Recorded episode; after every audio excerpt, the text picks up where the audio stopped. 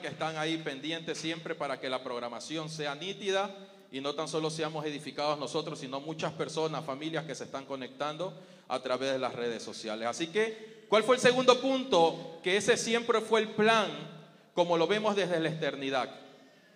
Dice en Génesis capítulo 1, versículo 26, y hagamos al hombre a nuestra imagen y semejanza.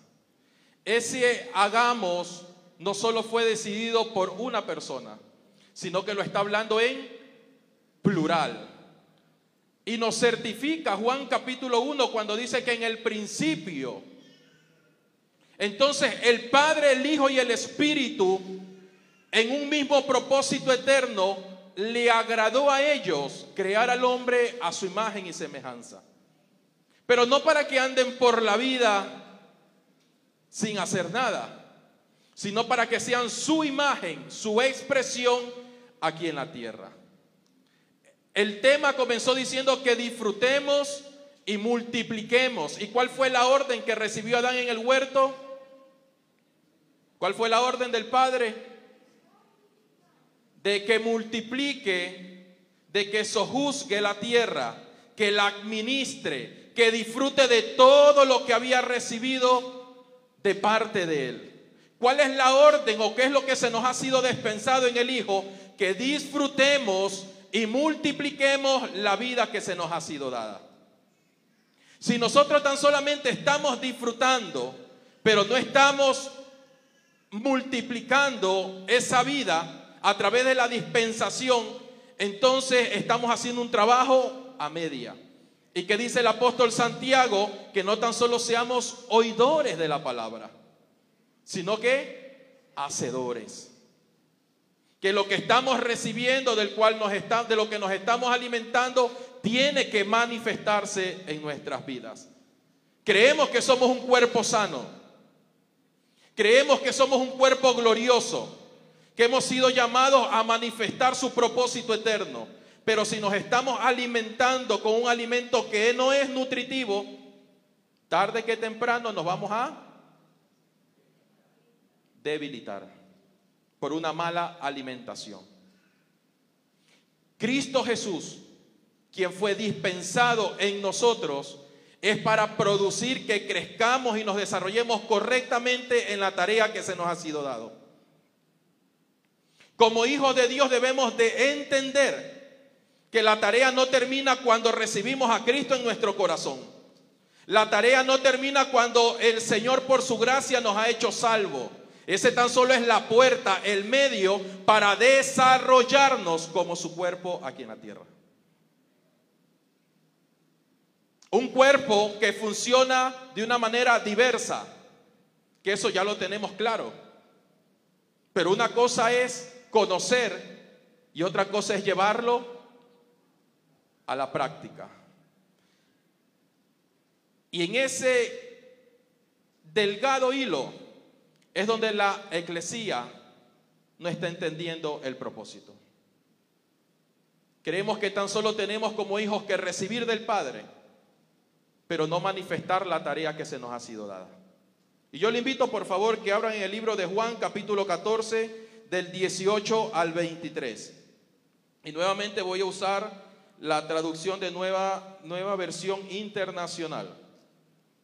Juan capítulo 14, 18 al 23. Amén. No los voy a dejar huérfanos, volveré a ustedes. Dentro de poco el mundo ya no me verá más, pero ustedes sí me verán. Y porque yo vivo, también ustedes viven. En aquel día ustedes se darán cuenta que yo estoy en mi Padre y ustedes en mí, y yo en ustedes. ¿Quién es el que me ama?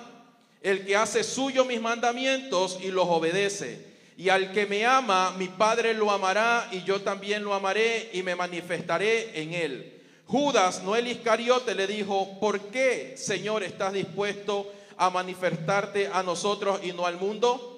Le contestó Jesús, el que me ama obedecerá mi palabra y mi palabra lo amará y mi Padre lo amará y haremos nuestra morada en él. Cuando Jesús comienza a dar magistralmente la enseñanza, comienzan los discípulos a preguntarles, como Judas, el, eh, Judas no el Iscariote, y le dice, Señor, ¿por qué a nosotros y no a ellos? Recordemos que el llamado que Dios nos ha hecho es irrevocable. Ese llamado que hemos recibido de parte de Dios es para llevar a cabo una función que se nos ha sido asignada. Pablo, conocido como aquel tiempo como Saulo de Tarso, dice que él no entendía lo que le estaba pasando en el desierto. Que a ellos al cual él buscaba para matarlos, ahora estaba eh, ejerciendo una función similar a ellos. Un hombre que no entendía qué es lo que estaba sucediendo. Un hombre es más que no se sentía ni capaz de llevar a cumplir una tarea que se le, hacía, se le había asignado. Puede que en su momento nosotros no hayamos entendido por qué a nosotros. Puede que en su momento hayamos dicho, Señor, pero yo siendo tan malo, ¿por qué a mí? No se trata de lo que usted o lo que yo decidamos hacer, es lo que Él por su gracia nos incluyó. Aquel hombre cuando fue por la noche a decirle, Señor bueno, ¿qué tengo que hacer? Y el Señor le dice, no me llames bueno. ¿Qué tengo que hacer para entrar al reino? Vuelve a nacer. Porque en la naturaleza que estás es imposible que ejerzas una tarea que es netamente espiritual. El llamado no nos lo hicieron porque éramos capaces de desarrollar una tarea en nuestro humano conocimiento sino que el llamado implicaba que primero teníamos que morir. Si nosotros morimos juntamente con Cristo, vamos a podernos a desarrollar en la naturaleza correcta para, como dice la palabra, en los negocios de mi Padre me es necesario estar. Es imposible que querramos desarrollar un trabajo que es netamente en el espíritu con una mente terrenal. Seremos como aquel hombre, ¿cómo se llamaba el hombre? Nicodemos. Muchas gracias, hermana. Nicodemos. Un hombre que por fuerza quería recibir algo que su naturaleza no era compatible. Ese llamado como representantes de Dios es lo que nos lleva a edificar el cuerpo de Cristo. ¿Para qué? Para que todos lleguemos.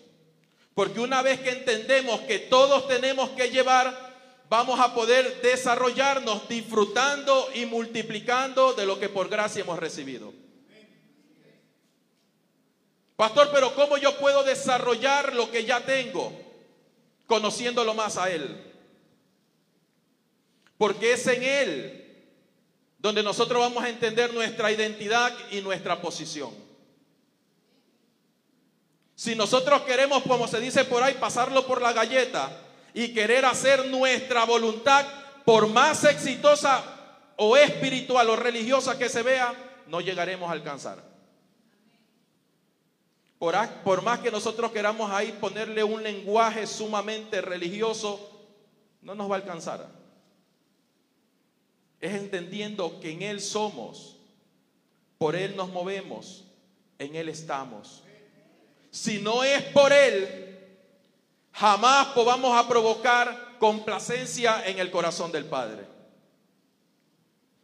El evangelismo es un instrumento, un medio, donde nosotros nos desarrollamos como hijos de Dios. Y el objetivo del evangelismo, vuelvo y repito, no es llenar este auditorio de gente sino dispensar su vida en aquel que está muerto. Porque tan solo unidos a Él podemos dar muchos frutos. El fruto es producido por la vida, por la savia que emana por el tronco, por el árbol, para que el fruto sea manifestado en la rama. Pero si no estamos conectados a la vida, ¿qué fruto vamos a poder dar? ¿Qué fruto? El Evangelio es impartir, dispensar la vida del Hijo, para que este, este, auditorio no sea lleno de gente, sino lleno de la vida del Hijo en cada uno de los que están presentes. Somos un instrumento de justicia, no para hacer nuestra justicia, sino para manifestar su verdad. Porque la justicia de Dios parte de la verdad. Y si nosotros somos absorbidos por la verdad, la justicia se manifestará de una manera orgánica. Es su vida en nosotros y a través de nosotros. El Evangelio no se trata solamente de creer lo correcto o de seguir a Jesús. ¡Pum! Discúlpenme si a algunos les hizo, les hizo cortocircuito. El Evangelio no se trata de llevar o de creer, hacerle creer a la persona que está en lo correcto, sino de impartirle la vida del Hijo. Pastor, pero ¿por qué me dice eso? Recordemos la historia de aquella mujer samaritana. El Señor no tan solo sació su necesidad, sino que le impartió esa vida. Esta mujer sin conocer del Evangelio, sin conocer mucha letra, dice que dejó botado el cántaro y corrió. Porque había una vida que se estaba ejercitando en ella que iba a producir más vida. Se iba a multiplicar la vida que estaba siendo dispensada. Y si con eso no me quieren creer, pues nos vamos al endemoniado de Ganareno. Aleluya. ¿Por qué? Ese hombre estando lleno de demonios, Dice que tan solo tuvo esa entrevista con el Señor y las legiones salieron. No necesitó hacer un show, porque la palabra dice, y conoceréis la verdad, la persona de Cristo, y la verdad os hará libre. Dice que este hombre le dijo, Señor, llévame conmigo. Mm, mm. Su trabajo no está seguirme. Su trabajo está allá manifestar y multiplicar la vida que ya ha sido en ti. No se trata de conocer tanto el Evangelio, aunque es necesario. Se trata de entender la vida que está en nosotros. Y cuando entendemos la vida que está en nosotros, todo lo que emprendamos en su nombre prospera porque todo está centrado en su propósito eterno. Y el propósito eterno es el deseo amoroso del Padre en darse a conocer a través de su Hijo. ¿Y el Hijo dónde vive? Esa es la buena noticia. Esa es la gloriosa buena noticia que la religión nos los había ocultado por muchos años. Pero bendito el día que el Señor encendió la luz en nuestro, en nuestro entendimiento. Para ya no conocer las cosas, sino conocerlo a Él. Conocerlo a Él.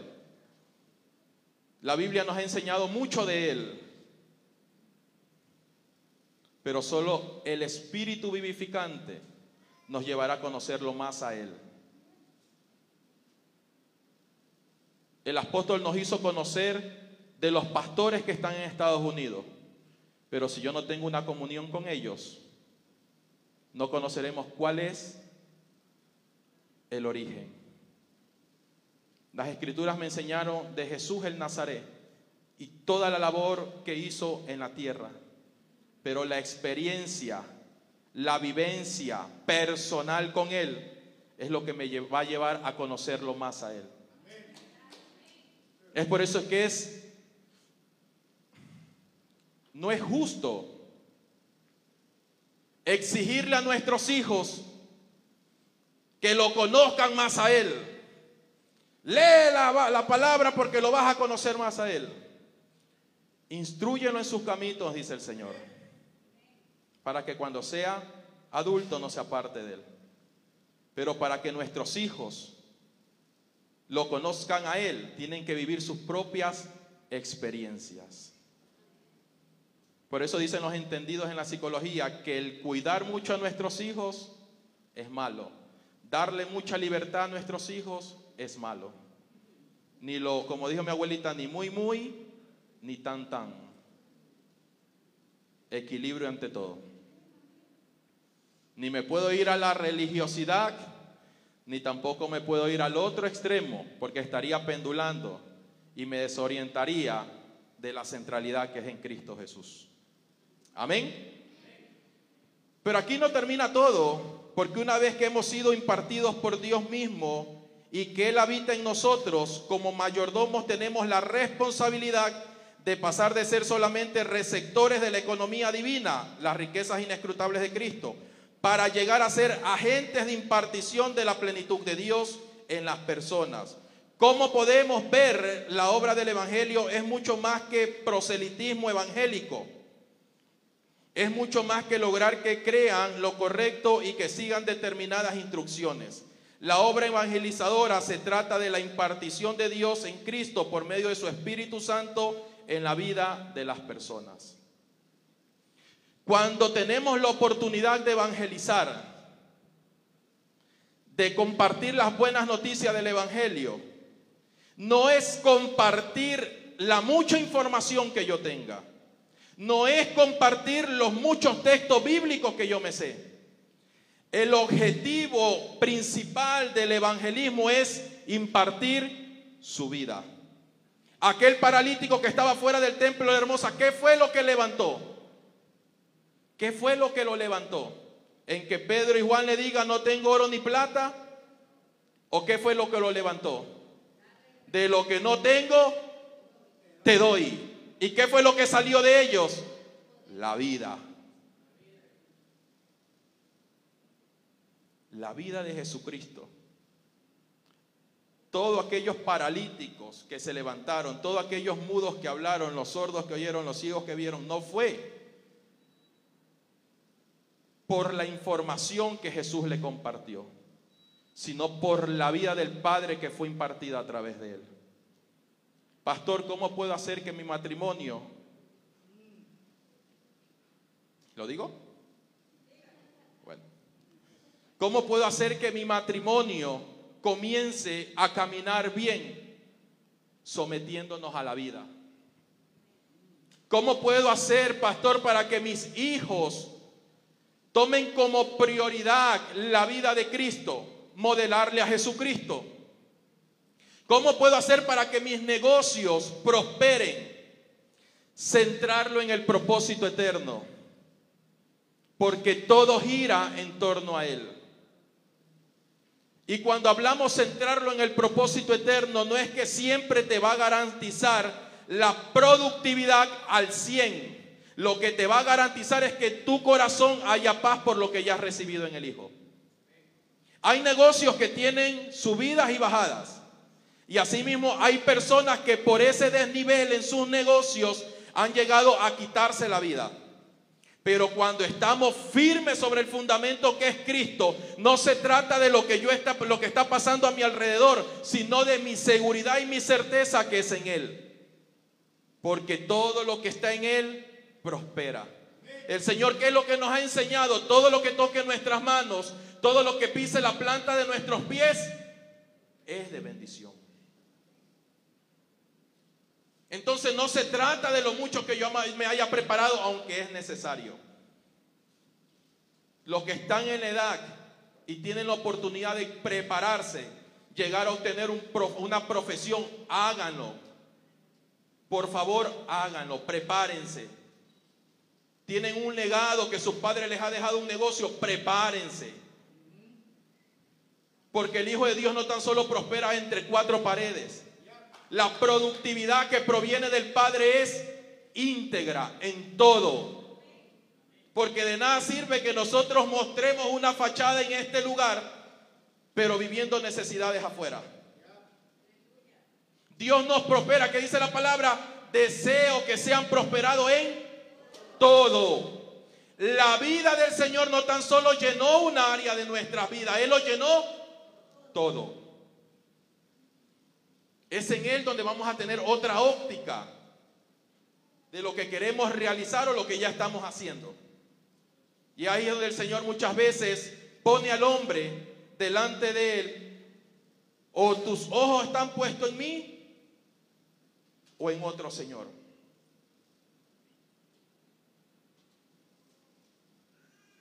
¿O tu productividad está en mí o tu corazón está en la productividad?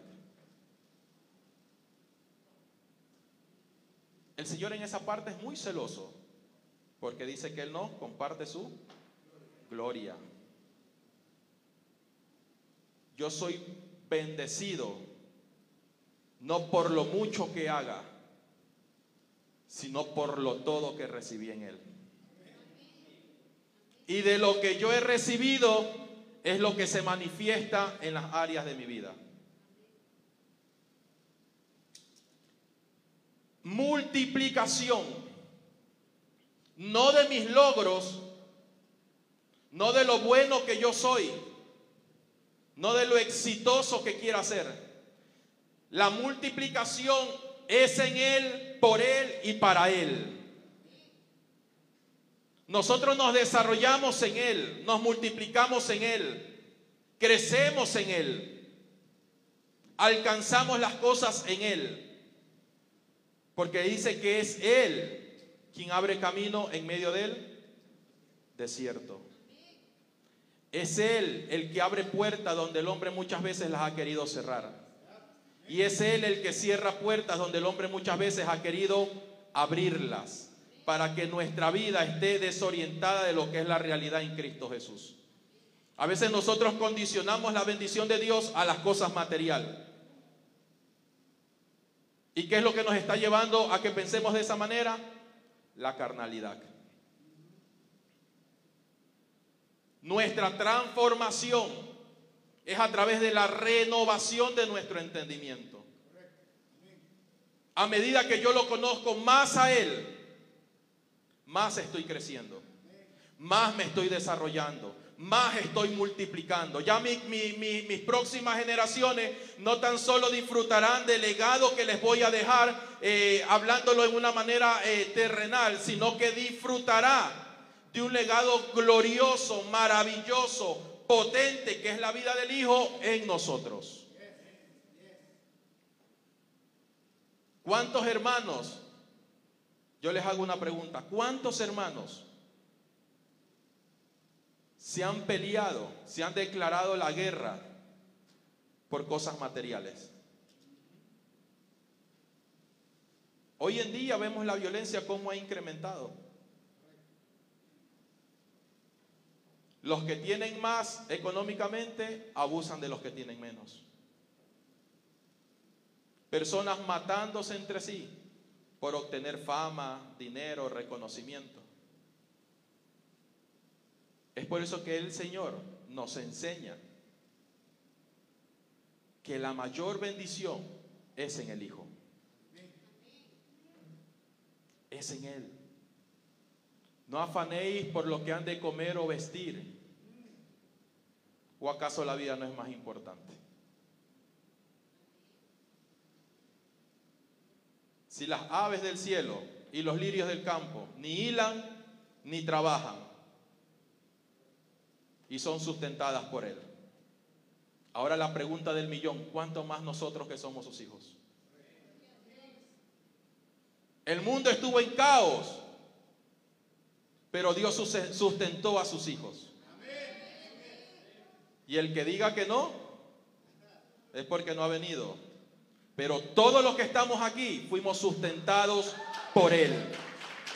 Aunque el mundo estaba pasando un caos económicamente, Dios por acá estaba obrando en la finanza, en los negocios, Dios estaba obrando en los hogares. Muchas personas vieron, pastor, yo creo que la mayor bendición que Dios me ha dado es haber, haber recibido esta pandemia porque estaba tan ocupado en el trabajo, estaba tan ocupado en los amigos, estaba tan ocupado en cosas que no tenían tanta relevancia como la familia. Pero por otro lado estaba perdiendo esa relación con mi esposa, estaba rompiéndose esa relación con los hijos y todo este encierro provocó que los conozcan a ellos, que los conozca a ellos y ellos me conozcan a mí.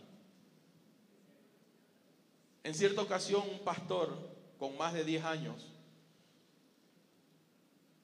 me dijo, Michael, este tiempo de pandemia, Dios me ayudó a recuperar a mi familia. Porque tanto tiempo le dediqué al ministerio que había despreocupado a mi familia. Y para una reunión que tuvimos, me dice Michael, uno de mis hijos, el mayor, dijo, le doy gracias a Dios porque me ha devuelto a mi papá. Hemos estado llenos de tantas actividades, de tantas actividades empresariales, ministeriales y de diversas índoles, que hemos despreocupado la herencia que Dios nos ha dado que es nuestra familia. ¿Cómo podemos ser representantes de Dios si los recursos que me había entregado los estaba perdiendo? ¿Cómo puedo hacer que todos lleguemos si el único que estaba llegando era yo? ¿Cómo puedo disfrutar y multiplicar la vida que he recibido si en vez de estar edificando estaba destruyendo? Pero lo maravilloso del Padre, que no tiene un dedo para señalarnos, sino su gracia para levantarnos, para sostenernos, para decir, bueno, nos, te equivocaste, cabezón, pero es tiempo de que continúes. Mira las cosas diferentes, ya no son como tú quieres, sino ahora como yo te las voy enseñando. Bendita gracia que nos alcanzó. Porque si hubiésemos seguido en nuestras mismas, en nuestras propias fuerzas, ya hubiésemos caído. Es su gracia. No fue ni el diplomado, ni el doctorado, ni nada lo que nos sostuvo en esos tiempos de crisis. Fue su gracia. Fue su gracia lo que nos sostuvo cuando el mundo entero nos dio la espalda. Su gracia. Cuando nadie creía en ti, cuando nadie creía en mí, su gracia nos sostuvo y nos levantó. Pablo dice como abortivo, lo último pero su gracia me sostuvo. Es por eso que todo lo que tenía lo tengo por basura. Ahora lo que hago es por ganar lo que en Él, lo que en Él se manifiesta. Todos los días una plataforma que el Padre pone delante de nosotros para darlo a conocer a Él. Para darlo a conocer a Él. Venir a este lugar, disfrutar de esta bella familia en Cristo no tiene que ser algo opcional. Tiene que ser una prioridad. Tiene que ser un acto de gratitud. No vengo a ver cómo vino vestido mi hermano. No vengo a ver para ver si ya ha comenzado a aprender a hablar. No, no, no. Ven porque disfruta de lo que Dios te ha entregado a través de ellos. Ven porque es esa plataforma que Dios está presentando delante de ti para que esa generosidad se manifieste en él. Padre, yo te amo, pero ¿cómo hago? Ama a tu hermano. El instrumento que Dios nos ha dado para decir que lo amamos a Él es el que está a nuestro lado. Señor, ¿cómo puedo decir quiero aprender a perdonar? Perdona al que está al lado. Señor, úsame. Comienza con el que está al lado. Amén. No rechacemos por apariencias. No rechacemos a nadie. Porque es como estar lacerando el cuerpo de Cristo. No es que el hermano no, no sabe hablar bien. A nosotros no nos importa. Mejor preocupémonos qué podemos hacer para que comience a hablar bien. No es que no me gusta venir a los cultos de jóvenes porque ¿qué estamos haciendo para que eso se levante con poder? No es que no me gusta venir los domingos porque el pastor predica aburrido. ¿Qué estoy haciendo para que ese culto se levante y que todos podamos disfrutar como un solo cuerpo en Cristo Jesús?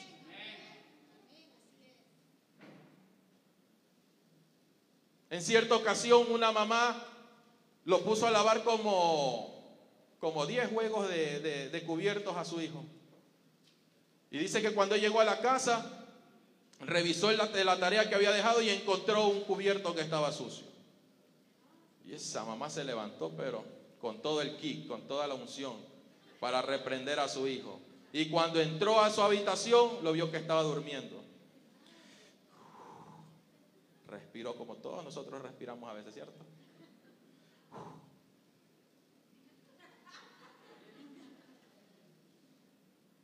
Y cuando regresa al lugar donde había dejado la tarea, dice que había un montón de cubiertos limpios, pero solo uno estaba sucio.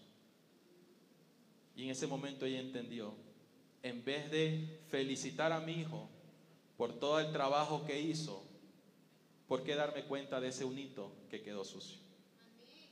A veces nosotros no vemos el gran trabajo que Dios está desarrollando en nuestro hermano, pero nos importa ver ese defecto que tiene. Le damos más importancia a ese defecto que hay en él. Pero todo el trabajo que el Espíritu está haciendo en él, ¿por qué no nos damos cuenta de aquello? Pero decimos, Señor, somos tu representante. Úsame a mí, envíame, Señor. ¿Le damos un fuerte aplauso al Señor? Amén.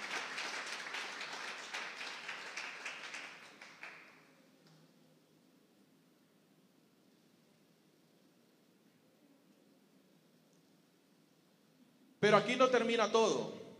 Ah, no, ya leí. Perdón. Es que a veces me...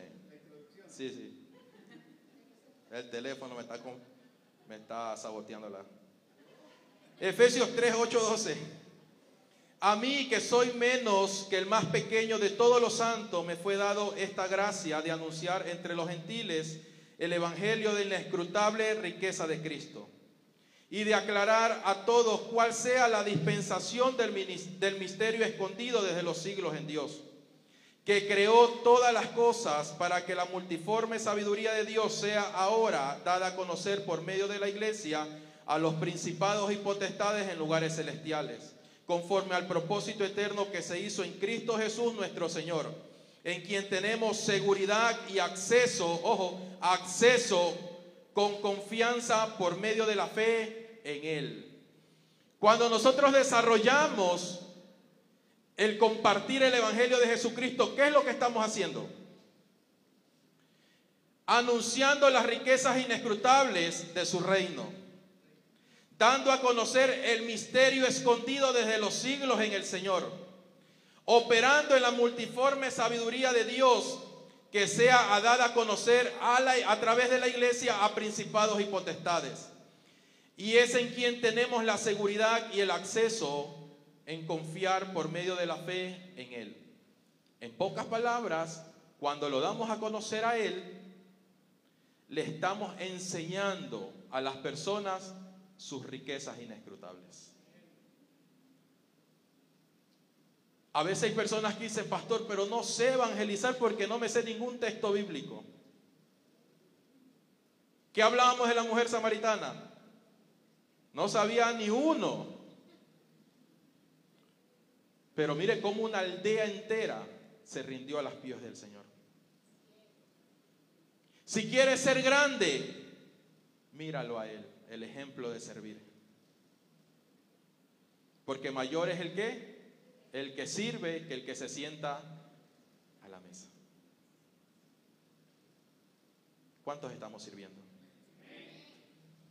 ¿Cuánto estamos, ¿Cuánto estamos multiplicando de esa gracia que Dios nos ha dado? ¿Cuánto estamos dando a conocer su propósito eterno? ¿Cuánto estamos siendo generosos con aquel que está pasando necesidades en las calles? ¿Cuánto estamos dándolo a conocer a Él? ¿Cuánto estamos desarrollando el ministerio de la reconciliación? ¿Cuánto estamos llevando a Cristo para que todas las cosas en Él se reconcilien?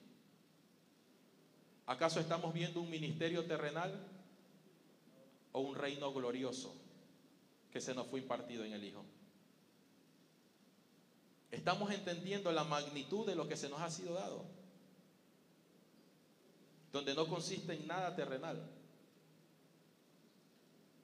Si hay personas que les satisface tener éxito terrenal, están en el lugar equivocado. Porque lo primero que perdemos aquí es popularidad. Lo primero que perdemos, el haber resucitado juntamente con Cristo, son nuestras prioridades porque nuestras prioridades a veces se tornan ser buenas, pero no nos conviene. A veces nosotros decimos, Señor, tengo 10 años pidiéndote por eso. Antes démosle gracias a Dios que no nos los ha dado. Porque a veces no nos conviene. A veces queremos sacar el pastel antes de tiempo en el horno. Pero gracias a Él que nos está procesando en amor y en paciencia. Gracias a Él que nos está dando esa oportunidad para darlo a conocer a Él y no a mí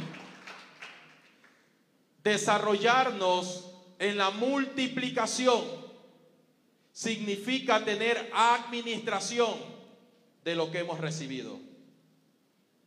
Cuando hablamos de los recursos inescrutables de su reino, es saber administrar la multiforme gracia que Dios nos ha dado.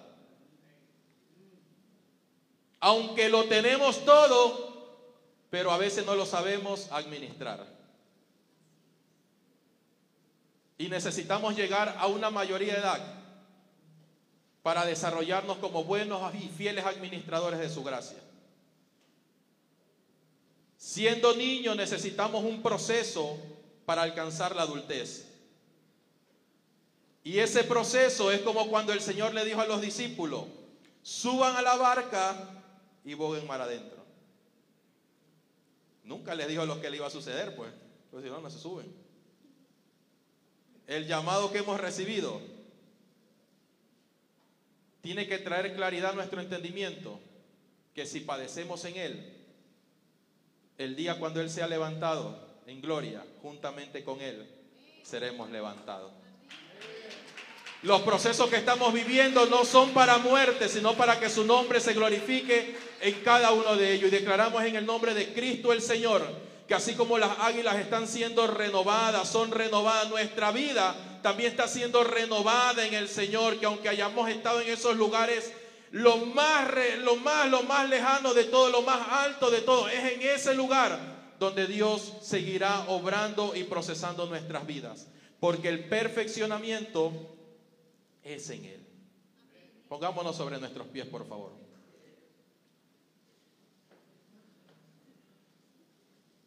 El perfeccionamiento es en Él. Aunque el proceso, proceso sea doloroso, sea duro, aunque a veces veamos que ya no tenemos más fuerza, de que ya no podemos dar un paso más, es ahí donde Él está renovando nuestro entendimiento, es ahí donde Él está renovando nuestra vida, es ahí donde está trayendo esa transformación a nuestro ser integral. Porque no se trata de hacer, sino de ser en Él de ser, de entender, de saber cuál es mi identidad, saber cuál es mi posición, cuál es el llamado que he recibido en Cristo Jesús, cuáles son los dones que se me ha sido dado por gracia para edificación del cuerpo, cuáles son los recursos que el Padre me ha dado para ser fiel administrador esos recursos que tienen que ver también con la familia, recursos que tienen que ver con los hijos, recursos que tienen que ver con el matrimonio. Esos también son recursos que el Padre nos ha entregado para que seamos fieles administradores de su gracia. Es más, su cuerpo es un recurso que el Padre nos ha entregado, nuestro cuerpo, para saberlo administrar, para saberlo administrar. Todo lo que proviene de Él produce crecimiento, madurez, desarrollo. Todo lo que está conectado a la vida produce que nos desarrollemos de una manera orgánica y natural, una manera perfecta. Aunque han habido muchos problemas, muchas voces a tu alrededor. Aunque han habido muchos procesos donde ya no has, podido avanzar más donde a veces literal te has sentido en ese horno de fuego, donde te has sentido en ese horno de fuego, donde, donde dices, Señor, ya me estoy quemando, ya, ya de esto no salgo. Es ahí donde Él te está perfeccionando. Es ahí donde su gloria, su poder se glorifica en medio de esa situación.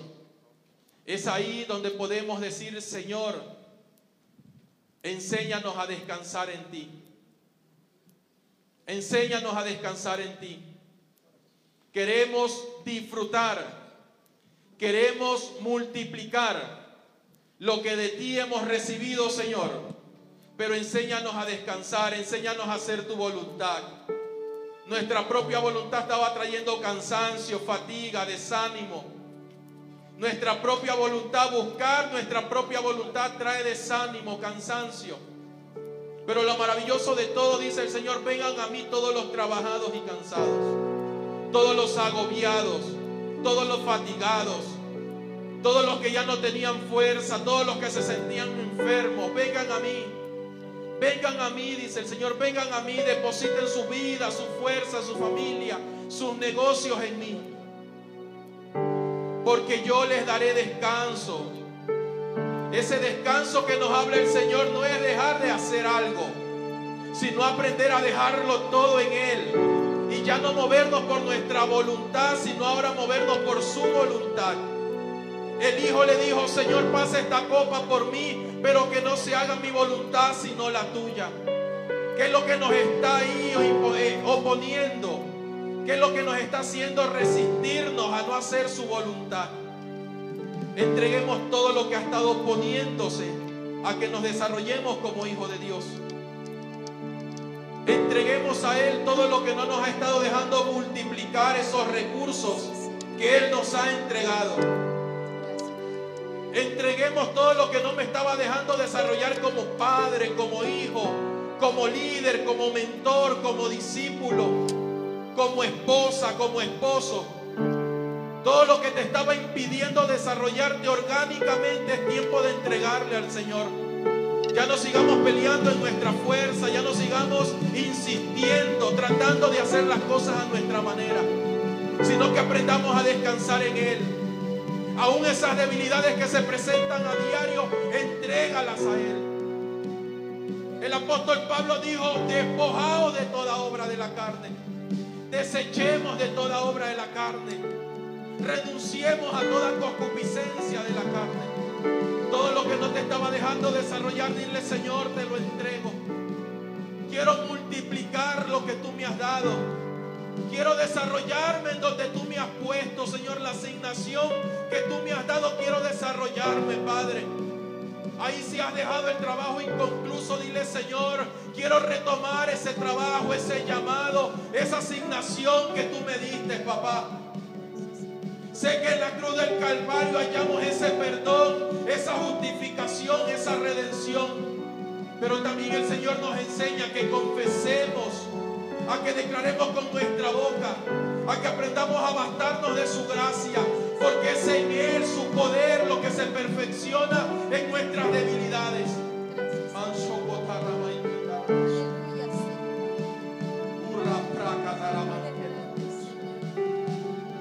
Señor, te entregamos todo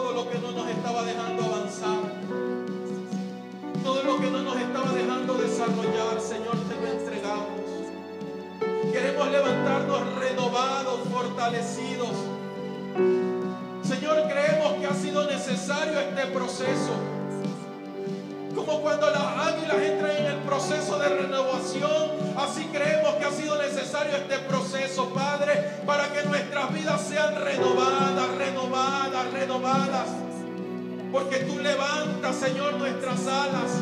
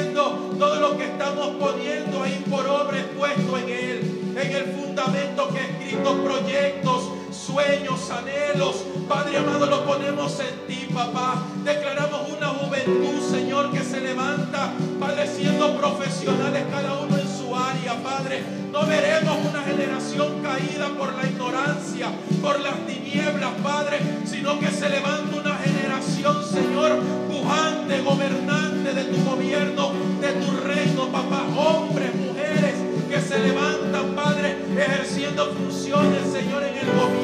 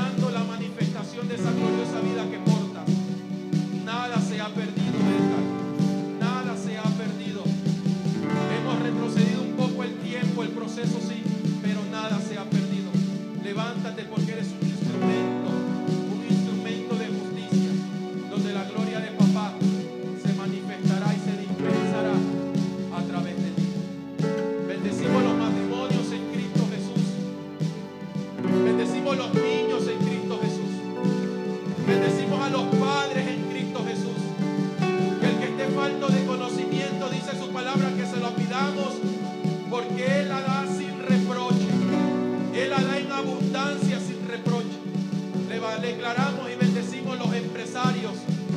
Declaramos y bendecimos, Señor, a cada mujer que cumple un rol importante aún desde su hogar. Declaramos, Señor amado, un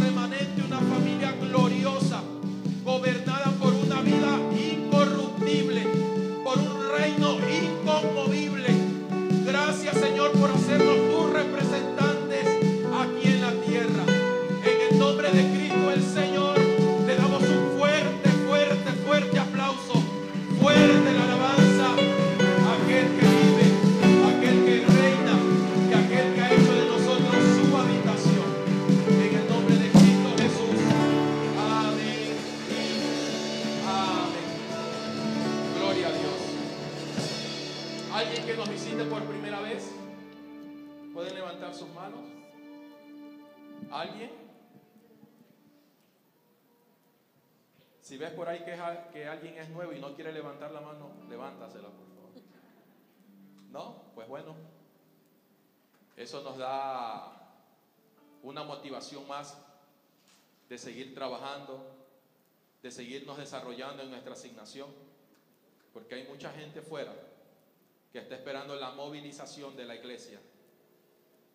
Está esperando la movilización de la iglesia. Les doy otra oportunidad. Está esperando la movilización de la iglesia. Amén. Tú eres ese instrumento, ese medio, para que la vida de Cristo sea dada a conocer aquí.